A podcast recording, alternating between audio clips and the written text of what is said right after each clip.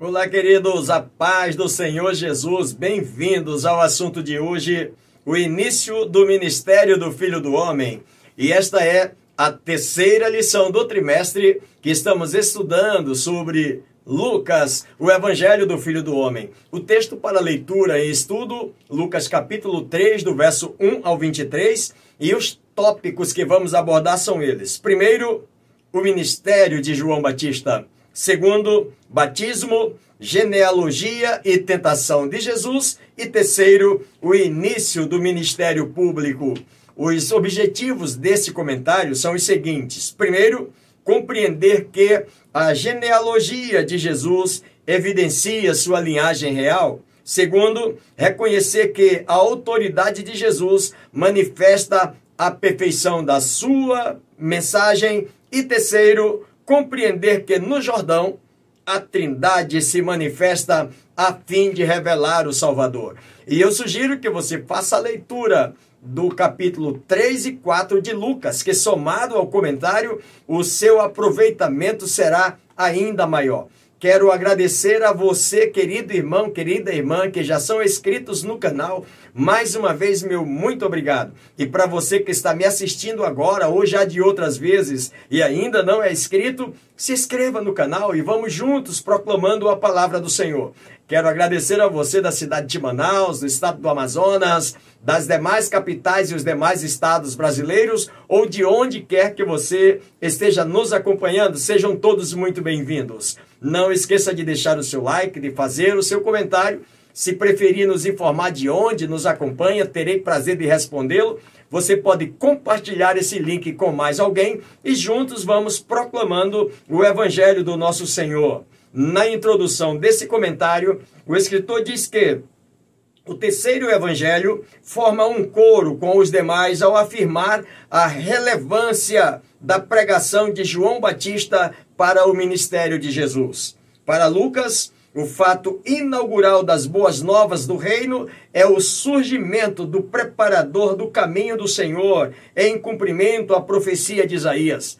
Em Lucas capítulo 3, verso 4 e 5, ele faz menção do que Isaías profetizou. No capítulo 40, verso 3 ao verso 5, onde parte do texto ele diz que voz do que clama do des no deserto, preparai o caminho do Senhor. Ele diz que todo vale será exaltado, que a glória do Senhor se manifestará. E ele conclui dizendo que a boca do Senhor que disse isso. João Batista foi, portanto, o último dos profetas e, simultaneamente, um cumprimento de profecias do Antigo Testamento. Primeiro tópico: o ministério de João Batista. Lucas capítulo 3, verso 1 ao 14. Depois de séculos de silêncio profético, a voz de João ecoou no deserto. Primeiro subtópico: precursor de Jesus, capítulo 3, verso 1 ao 3. A perfeição com que Lucas descreve o contexto histórico de João é sem precedente, diz o nosso comentarista, enquanto que os demais evangelhos apresentam referências mais limitadas acerca de João Batista, supondo que os demais escritores dos evangelhos sinóticos, Mateus, Marcos, João, talvez estejam mais familiarizados com João ali e os seus leitores também desse evangelho estejam mais familiarizados, já que esses demais escritores, eles foram testemunha ocular de Jesus, enquanto que Lucas não. Então ele se preocupa em buscar maiores detalhes para informar ao seu novo discípulo, a Teófilo, a quem ele está discipulando através desse livro. Lucas data o início da pregação de João, tomando as seguintes referências. Ele faz menção de que no ano 15 do imperador Tibério César, é o momento que João vai começar o seu ministério. Ele fala também de que nesse mesmo período Pilatos era o governador da Judéia. Mas ele faz menção também de Herodes, o tetrarca da Galiléia. Também ele fala de Filipe, tetrarca da Itureia, e Lissanias, tetrarca de Abeline. Esses tetrarcas, eles eram também uma espécie de governador, uma espécie de co-imperador em províncias menores, subordinados também ao imperador. Mas o escritor Lucas ainda fala também de duas autoridades religiosas da época, que era Anás e Caifás como sumo sacerdote. Então ele dá uma, uma, uma linguagem no, no seu contexto histórico, mostrando para que o seu discípulo e a nós também pudéssemos ter essa noção completa de quem eram essas autoridades políticas e religiosas da época que João começa o seu ministério. Nos outros evangelhos, Jesus ganha destaque central na introdução, mas Lucas guarda um espaço especial para apresentar detalhes acerca de João Batista. O autor desse evangelho, embora mostre a grandeza dos nomes e títulos dos detentores do poder político e religioso, como já falamos para você, evidencia João de forma diferente mostrando que ele é um homem simples, sem títulos, sem lugar fixo para pregar a sua mensagem aos que vêm ao seu encontro, dando início às boas novas do reino dos céus. Segundo o subtópico, a mensagem de João, capítulo 3, verso 4 ao 9. Ele começa mostrando aos seus ouvintes que eles deveriam produzir frutos dignos de arrependimento para que fossem batizados por ele no Rio Jordão. Essa palavra arrependimento, ela significa no grego uma metanoia. O texto diz que trata-se na linguagem original de um termo de sentido composto cujo significado é mudar a mente ou a trajetória, ou seja, não se refere a um movimento meramente emocional, mas de um real convencimento do intelecto diante da iminente manifestação do reino de Deus que João está pregando. Na verdade, o que João está mostrando aqui, ele está centrando a sua mensagem no arrependimento.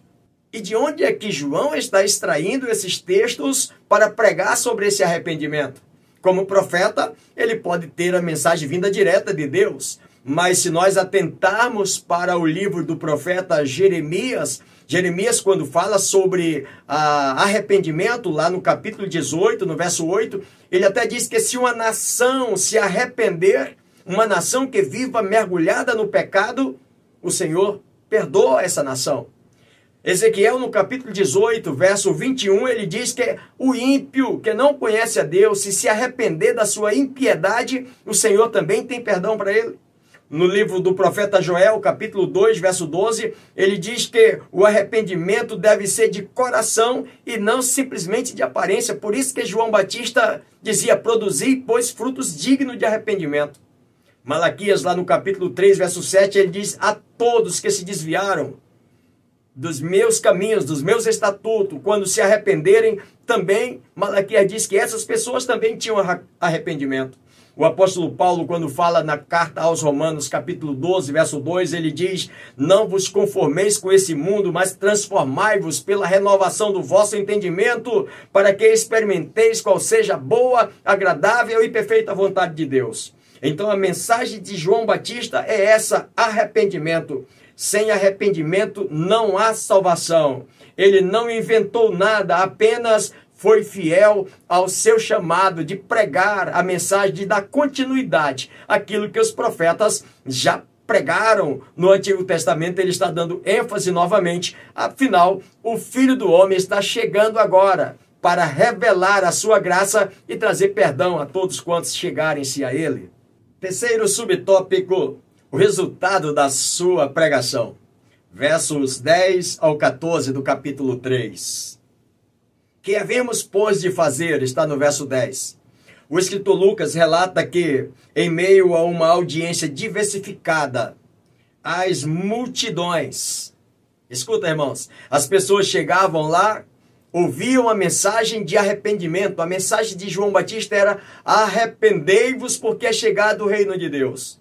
E entre essa multidão, as pessoas era comum perguntar: o que faremos? A sua mensagem era simples: se você tem duas túnicas e sabe que teu irmão está passando necessidade, reparte com ele. Se você tem o que comer e o seu irmão não tem o que comer, reparte com ele. Isso era mudança de atitude. Isso era mudança de comportamento. Isso era uma demonstração que eu estou arrependido do meu egoísmo de centrar as coisas em mim e não me importar com quem está do meu lado. João Batista precisava ver essa, essa consciência nessa pessoa, essa metanoia, essa mudança de atitude, aí então era batizado por ele. Mas entre essas pessoas, no verso 12, está também os publicanos, que também perguntam: e nós? O que, que precisamos fazer para sermos batizados? Para que sejamos encontrados desta forma, digno desse, desse reino de Deus? A linguagem de João Batista é, é que vocês não cobrem impostos exorbitantes, que vocês não peçam mais do que é ordenado, do que é devido cobrem licitamente. Isso é uma demonstração de arrependimento, é a metanoia na vida de vocês. E João Batista exatamente batizava quando isso, ele percebia nessas pessoas essa mudança. Mas também tem os soldados, no verso 14, que eles perguntam também, e nós? O que é que precisamos fazer? João também demonstra para ele dizendo, a ninguém trateis mal, vocês devam conscientizar-se de que vocês precisam receber o salário de vocês e vocês não precisar de tratar mal as pessoas. Contentem-se com o salário de vocês. Não abuse da autoridade de vocês e venham que eu batizo vocês. Irmãos, a mensagem de João Batista era essa. Simples, porém objetiva, para que as pessoas então alcançassem a remissão. Em todos os casos, apresentados por Lucas, a pergunta feita tinha o seguinte sentido: O que farei após escutar esta mensagem de agora? É, todos eles, a pergunta era a mesma: O que farei? Esta era uma reação comum ao anúncio de João. Anunciando o evangelho, todos tinham esse mesmo comportamento: O que farei? E a resposta de João é metanoia arrependimento, mudança de atitude, mudança de hábito, mudança de comportamento, para que eu possa batizar vocês. Segundo tópico: batismo, genealogia e tentação de Jesus. Lucas capítulo 3, verso 15 ao capítulo 4 até o verso 13. O filho amado revelado no batismo, lá em Lucas capítulo 3, verso 22, tem sua filiação rastreada até Adão, filho de Deus. Capítulo 3, verso 38. E por fim, é testado no deserto pelo diabo. Capítulo 4, verso 3 ao verso 12. Primeiro subtópico, o batismo do Filho do Homem. Lucas capítulo 15, verso 22. O escritor diz que o batismo de João marca o início do ministério de Jesus. No Evangelho, porém, Lucas narra a sujeição de Jesus ao batismo, como todos os demais que eram ouvintes de João Batista. Ele faz questão de mencionar isso, de que Jesus sujeita-se. João até questiona, mas é eu que preciso ser batizado por ti, e tu vens a mim e disse: Não, João, deixa, eu quero ser batizado, eu preciso cumprir toda a lei. Está no verso 21 o que levanta uma questão importante: como o Filho de Deus encarnado se submeteria ao batismo de João? Por quê? Como podemos explicar isso? Se ele é filho de Deus, ele precisa de que mais? Se ele tem todo o poder. Queridos, mas escute, a resposta é simples para todos nós, diz o escritor. Jesus precisava identificar-se com todo o povo em solidariedade aos pecadores que veio salvar.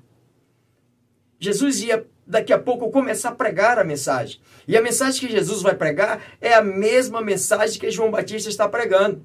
Extraído também, pastor, de onde? De lá dos profetas. Arrependei-vos para que sejam cancelados os vossos pecados. Arrependei-vos porque é chegado sobre vós o reino dos céus. Embora não tendo pecado, ele se submete ao batismo e cumpre a justiça de Deus ao mesmo tempo em que honra e aprova o ministério profético de João Batista, o seu precursor. E quando Jesus entrasse em cena pregando o evangelho, ninguém diria: "Não, mas ele, de onde que ele saiu? Como que ele apareceu? Ele pulou pela janela? De onde ele veio?" Não. Todos teriam conhecimento de que Jesus cumpre toda a lei, de que Jesus chega lá com João Batista. Eu também quero ser batizado, eu quero que as pessoas tenham conhecimento de onde eu vim, para que eu vim. E por isso é que Jesus submete-se ao batismo e João faz o batismo de Jesus e Lucas declara para Teófilo, seu discípulo, que Jesus se submete a todas as ordenanças divinas, cumprindo toda a lei, para que ele pudesse então iniciar o seu ministério sem ninguém poder falar absolutamente nada contra ele. Os que falavam, falavam sem razão. Mas Jesus está aí em pleno poder e autoridade para fazer a sua obra. Segundo o subtópico, sua genealogia. Lucas capítulo 3, verso 23 ao 38. Nesse texto, Lucas vai fazer menção da genealogia de Jesus, começando de Jesus, passando por todos, pelo seu pai, pelo pai do seu pai, vai embora, passa por Abraão e vai chegar até Adão, até Deus, o criador do primeiro ser humano. É, vários aspectos tornam a narrativa lucana singular no que pertence à genealogia de Cristo. Geralmente, é, relatos genealógicos são trazidos na introdução de documentos. Por exemplo, Mateus é prova disso. Ele começa falando no seu livro acerca do Evangelho de Jesus e ele começa logo falando sobre Jesus. E, mas Lucas está contido no meio da narrativa. Ele primeiro começa falando sobre todos os episódios proféticos, de onde está surgindo, quem que profetizou, quem que falou. Ele vem falar sobre João, o precursor de Jesus, até poder chegar em Jesus. Portanto, ele tem um, um comentário completamente diferente dos demais apóstolos. Outra peculiaridade marcante está em que geralmente essas genealogias são enumeradas do passado para o presente. Quem é meu avô, quem é meu pai, quem sou eu, quem é meu filho, quem é meu neto.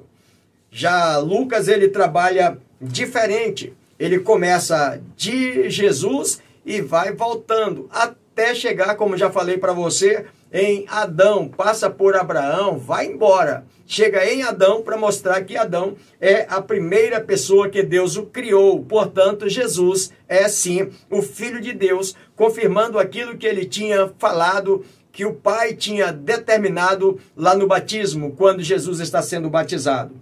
Lucas faz toda essa disposição em seu texto com este propósito: demonstrar que o Filho de Deus, anunciado pelo próprio Deus no batismo, é de fato quem ele é. Por isso, a linguagem de Lucas ela é singular, completamente diferente, muitas vezes em alguns momentos diferente dos demais escritores acerca de Jesus. Terceiro subtópico: sua tentação no deserto capítulo 4, verso 1 ao 3. Como nos demais sinóticos, nos demais evangelhos, Jesus no deserto tem o objetivo de confirmar a vocação recebida no batismo e servir como um prelúdio do seu ministério público. E o escritor traz-nos aqui também um paralelo entre o teste de Jesus e o teste de Israel, que enfrentaram o deserto. Israel enfrentou o deserto 40 anos Jesus enfrentou o deserto 40 dias. Israel no deserto enfrentou fome, murmurou na hora da fome. Jesus enfrentou a fome e não cedeu à pressão de Satanás. No deserto, Israel desobedeceu a Deus. Jesus obedeceu ao Senhor até o final. No deserto, Israel teve fome. Jesus também teve fome. No deserto, na hora da fome, Israel murmurou o Senhor Jesus permanece sendo fiel à palavra do Senhor. Como nós já falamos, além disso, as respostas de Jesus para Satanás, ele extrai de lá do Deuteronômio. Por quê, pastor? Lá no Deuteronômio está escrito que eles deveriam ser obedientes à palavra de Deus, ser obedientes aos estatutos, aos mandamentos do Senhor. No verso de número 4 do capítulo 6, o escritor ainda diz que ele é o único Deus e não há outro além dele. Israel desobedeceu, falhou, se curvou a outros deuses, murmurou diante de Deus. Jesus ele permanece sendo fiel ao Senhor, mesmo enfrentando a fome. No Deuteronômio 8, ele vai terminando dizendo de que eles deveriam estar falando para os seus filhos não esquecer, não esquecer os ensinamentos, os mandamentos do Senhor em toda a sua caminhada. Jesus ele se mantém fiel. À luz do nosso comentário, o escritor diz que é glorioso perceber que onde Israel falhou, o Filho de Deus foi aprovado com louvores. Por quê, pastor? Porque Israel murmurou e teve até que ser punido pelo Senhor. Mesmo Deus provendo tudo. Jesus não, Jesus enfrenta toda prova. Você pode ver que ele enfrenta a primeira prova. Lucas diz que Jesus, quando enfrentou os 40 dias no deserto, ele foi 40 dias tentado por Satanás. Mateus vai falar que ele só foi tentado no final dos 40 dias, mas Lucas diz que ele foi desde o início sendo tentado, do primeiro ao último dia que ele esteve no deserto. Mas o que, que ele responde? Quando Satanás diz assim: Tu tá com fome? Manda essa pedra se transformar em pão. E ele diz: Nem só de pão vive o homem, mas daquilo que está registrado na palavra do meu Pai. Depois, Satanás leva ele ao pináculo do templo e diz: Atira-te daqui abaixo, porque está escrito a teu respeito: Deus vai dar ordem a seus anjos para te guardar e não tropeçar com teu pé em pedra. O Senhor, Deus também diz: Senhor Jesus diz para ele: Também está escrito: Não tentarás o Senhor teu Deus. Depois, Satanás leva ele, mostra toda a glória do mundo e diz: Tudo isso te darei se prostrado me adorar. Ele diz: Vai-te, Satanás porque só ao Senhor Deus adorarás e só a Ele renderás culto. Ou seja, o Senhor Jesus está focado então em tudo que está escrito no Deuteronômio, aonde Israel falhou completamente. O Senhor não falhou. Ele manteve-se fiel e Lucas faz questão de mostrar isso aqui para o seu discípulo. O escritor diz que é glorioso perceber que onde Israel falhou, o Filho de Deus foi aprovado com louvores, deixando clara a sua moral condizente com a missão que lhe cabia executar.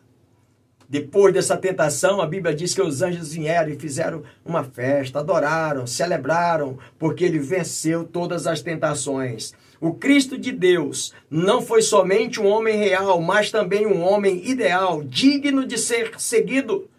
É essa a ênfase que Lucas quer dar ao seu, ao seu discípulo. Portanto, a narrativa da tentação resume em dois focos do batismo. Primeiro, a orientação do Espírito Santo e a identificação como filho de Deus. É isso que Lucas quer mostrar no seu evangelho. Terceiro tópico, o início do ministério público. Lucas capítulo 4, verso 14 ao 44. O Espírito Santo tem importância cabal em Lucas. É o que nós observamos. Lucas dando ênfase à ação do Espírito Santo. E nós percebemos nesse comentário ele falando sobre a ação do Espírito Santo na vida de João, na vida de Maria, de Jesus, de Isabel, de Zacarias e de Simeão. Mas agora Jesus está chegando numa idade adulta. E nessa idade adulta, a influência do Espírito Santo continua sendo descrita na unção batismal. Ele está saindo do batismo, uma cena inédita, nunca vista antes. O Espírito Santo em forma corpórea de uma pomba pousando sobre ele, o céu se rasgando, uma voz ecoando, dizendo: Esse é o meu filho amado em quem me comprazo, a ele ouvi. Esse mesmo Espírito agora conduz Jesus ao deserto, no capítulo 4, verso 1. E esse Espírito fica com Jesus durante 40 dias no deserto, sendo tentado por Satanás e o Espírito fortalecendo para que ele se mantenha de pé termina os 40 dias do deserto, ele volta para Galiléia. Novamente o Espírito do Senhor com ele, e ele começa a percorrer por todas as terras ao redor, anunciando a palavra do Senhor. O evangelista João relata no capítulo 2, no verso 11, que Jesus principiou o seu ministério em Caná da Galiléia, quando ele transformou água em vinho. Mas aqui nesse primeiro subtópico, o escritor diz que leitura inaugural na sinagoga de Nazaré. É notório que o ministério de Jesus não se inicia nesse relato. Não. Até porque, como já falamos, existe no livro de Mateus, no capítulo de número 4, que Jesus operou muitos milagres antes desse episódio dele chegar na sinagoga de Nazaré. Além disso, uma análise das passagens correlatas nos sinóticos mostram que Lucas provavelmente ele antecipou cronologicamente esse episódio. Mas por que que Lucas faz isso? Ele não deu muita ênfase aos demais milagres. Escuta, é porque Lucas, por tudo que nós vemos, ele está dando ênfase à ação do Espírito Santo. E ele vai exatamente de lá da Galileia, vai para Nazaré, vai na sinagoga, mostrar que Jesus estava naquele sábado na sinagoga, foi convidado para ter a palavra, abriu o rolo do livro do, do profeta Isaías e ler o que está escrito em Isaías para nós hoje, 61, verso 1 e 2, onde diz: O Espírito do Senhor Jeová é sobre mim, pelo que me ungiu para pregar o evangelho aos pobres, para libertar os cativos, para anunciar o ano aceitável do Senhor. E ele conclui a leitura dizendo: Hoje cumpre-se as Escrituras nesse lugar a seu respeito. Então lembra que o que Lucas está querendo dar ênfase aqui é exatamente a ação do Espírito Santo conduzindo Jesus. As pessoas se maravilham e começam a exaltar a Deus, glorificar a Deus, todos maravilhados. Mas aí surge uma pergunta: Mas escuta, não é esse o filho do carpinteiro? Como que ele pode dizer que é filho de Deus? Como que ele pode dizer que as escrituras cumprem-se a respeito dele agora? Queridos, o texto diz que essas pessoas começam a sugerir que Jesus então desse prova de que ele era o filho de Deus. Como assim, pastor? Que ele operasse o que ele já tinha operado lá na Galiléia e em Cafarnaum, curando enfermos, expulsando demônios. Faz isso. Faz o que tu fez lá na Galiléia que tudo aquilo que Jesus tinha feito, curado os, os enfermos, os lunáticos, expulsado os demônios, não era que Jesus não pudesse fazer, é que Jesus não precisava operar nenhum milagre para provar que ele era o Filho de Deus. E o que Jesus mostra para eles é o seguinte: olha, dificilmente um profeta é bem recebido na sua terra, é honrado na sua terra. Jesus está em Nazaré, sua terra natal. E ele faz menção dizendo o seguinte: olha, quando Elias, diante daquela seca, lá com Acabe, e que ele precisa se refugiar, me diz para onde ele foi enviado. Existia muitas viúvas em Israel, mas ele foi enviado para onde? Para uma viúva de Sidom, e não para, o, para a sua gente, para o seu povo, porque com certeza eles não acreditariam. Quando ele fala de Eliseu, dizendo: Olha, no tempo de Eliseu, tantos leprosos existiam em Israel. Me conte a história de um leproso que acreditou no profeta Eliseu e foi curado por ele, a não ser Naamã, que vem de lá da Síria e crê em Deus e é curado da sua lepra. Com isso, Jesus está dizendo: olha, é possível que as pessoas lá na Galiléia lá em Cafarnaum, creiam em mim. E vocês que são da minha casa, da minha gente, me tratam dessa forma. Eu não tenho obrigação de operar milagre para vocês crerem em mim ou para provar que eu sou filho de Deus, porque hoje cumpriu-se as escrituras a meu respeito. A Bíblia diz que as pessoas querem quebrar o pau em Jesus. Mas ele sai por ali e diz o texto que ele sai ileso daquele lugar e vai novamente para Cafarnaum para continuar fazendo a manifestação do Espírito Santo acontecer naqueles lugares. Segundo subtópico, o endemoniado de Cafarnaum. Capítulo 4, verso 31 ao 37. A narrativa continua agora em Cafarnaum. Os efeitos da unção do Espírito Santo são manifestos também naquele lugar lá em Nazaré ele lê, mostrando de que o Espírito do Senhor está sobre ele. As pessoas não acreditaram, não receberam.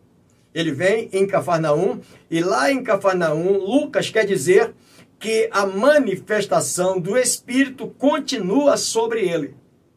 Como de costume, diz o escritor, Jesus ensina no sábado em uma sinagoga e quando se depara com um homem oprimido pelo espírito imundo, Jesus repreende o demônio que por sua vez ele sai daquele homem sem fazer dano algum, sem fazer mal algum a esse homem em questão e vai embora. A cidade que já se maravilhara com os ensinos de Cristo, lá no capítulo 4, verso 32, agora o louva por sua autoridade também sobre os demônios. Ele não só ensinava a palavra de Deus, mas ele também tinha autoridade sobre o poder das trevas e que nenhum poder do mal poderia sobressair diante dele. Queridos, verdadeiramente a unção do Espírito sobre Jesus o permitiu pôr em liberdade os cativos e oprimidos e apregoar com autoridade a chegada do reino glorioso do Senhor.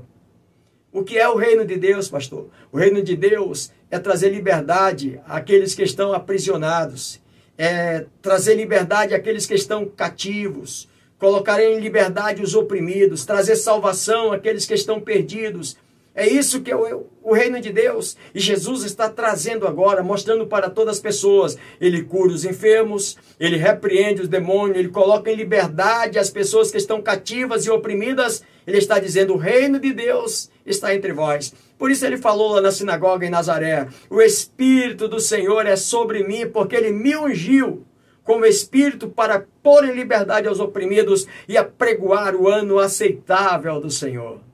Terceiro e último ponto do nosso comentário, o último subtópico, a sogra de Pedro e outras curas, capítulo 4, verso 38 ao 44. Jesus entra na casa de Pedro, encontra sua sogra enferma. Alguns estudiosos chegam a dizer que era uma espécie de malária, já naquele tempo, uma doença endêmica que era muito comum na região por causa da, do clima e da geografia daquela área. Independentemente de qual fosse a doença, qual o grau daquela febre, Jesus chega naquele lugar e repreende aquela febre e a mulher fica curada e começa a seguir a Jesus. O texto diz que a fama de Jesus se alastra na cidade, de modo tal que o povo guardava apenas o encerramento dos costumes sabáticos e ao cair da noite, uma multidão de enfermos, acometidos de diferentes moléstias, vem até Jesus. Já que terminou o sábado mesmo, ninguém vai se meter. E vamos, agora quero, queremos ver quem é que vai estar falando alguma coisa. E Jesus começa a impor as mãos sobre os enfermos, diz o texto, que todas as pessoas que Jesus impunha as mãos, eles eram curados. Lucas quer dar ênfase que é a mesma unção, a mesma presença do Espírito Santo, que esteve lá com aquelas pessoas na infância de Jesus, que esteve lá com Jesus na hora do seu batismo, que esteve com Jesus na hora da tentação, que esteve com Jesus quando ele entra naquela sinagoga em Nazaré, que ele lê o texto de Isaías 61 dizendo: "O espírito do Senhor é sobre mim", e hoje cumpre-se essa escritura. Lucas quer mostrar no final do seu desse texto e o escritor traz com ênfase para nós esse, esse ponto do comentário, que Lucas quer dar ênfase essa ação do Espírito Santo. Os demônios que apareciam, que se manifestavam ali, e que às vezes até gritando o nome de Jesus, ele também, com autoridade do Espírito Santo, ordenava e não permitia que os demônios falassem. Quando o demônio queria falar alguma coisa, dizendo, tu é filho de Deus, calado, vai embora, é a ordem que eu te dou. Vocês todos sabem que eu sou filho de Deus. E isso dava uma grande repercussão, e o objetivo de Lucas era mostrar para Teófilo essa presença gloriosa do Espírito Santo na vida de Jesus. E que essa presença gloriosa do Espírito na vida de Jesus também poderia ser distribuída na vida de todos aqueles, como aconteceu com aquelas pessoas lá na infância de Jesus. Então, segundo o nosso comentário, para que não falassem. Quando Jesus repreende os demônios, não permite falar, dizendo: Ah, tu é filho de Deus, não quero conversa com vocês, podem embora. E eles saíam. O escritor termina, irmãos, dizendo para nós o seguinte: porque nos dias que nós vivemos, às vezes tem pessoas que querem fazer sensacionalismo diante, às vezes, da manifestação do Espírito de Deus e querem tocar trombeta como sejam eles o dono ou o detentor do poder fazer sensacionalismo diante das pessoas. Escuta uma coisa, o escritor conclui para nós dizendo o seguinte: não é o testemunho de demônios que deve convencer os homens da missão de Jesus, mas sim os feitos do Espírito Santo que os guiou em seu batismo e afirma inequivocamente que ele é o Filho amado em quem está o prazer do Senhor. É isso que o escritor quer mostrar para nós. E no final do comentário nós possamos, todos nós, possamos entender de que é com essa finalidade que Lucas escreve para Teófilo, mostrando a importância do Espírito Santo na vida de Jesus e na vida de todas as pessoas que o seguirem. E nós, irmãos, como nós estamos? O escritor, na aplicação pessoal, ele diz assim: que é o mesmo Espírito que ungiu a Jesus e o conduziu em sua obra terrena, está impulsionando a igreja a executar a obra de Deus na terra. E por que que muitas vezes nós sofremos? Por que que muitas vezes parece assim que não andamos? Parece que muitas vezes nós ficamos emperrados? Por que, pastor, será? Querido colega, querido companheiro, querido aluno, professor, professora, meus queridos irmãos, o texto diz que nós devemos buscar então a unção de Deus a unção do Espírito Santo.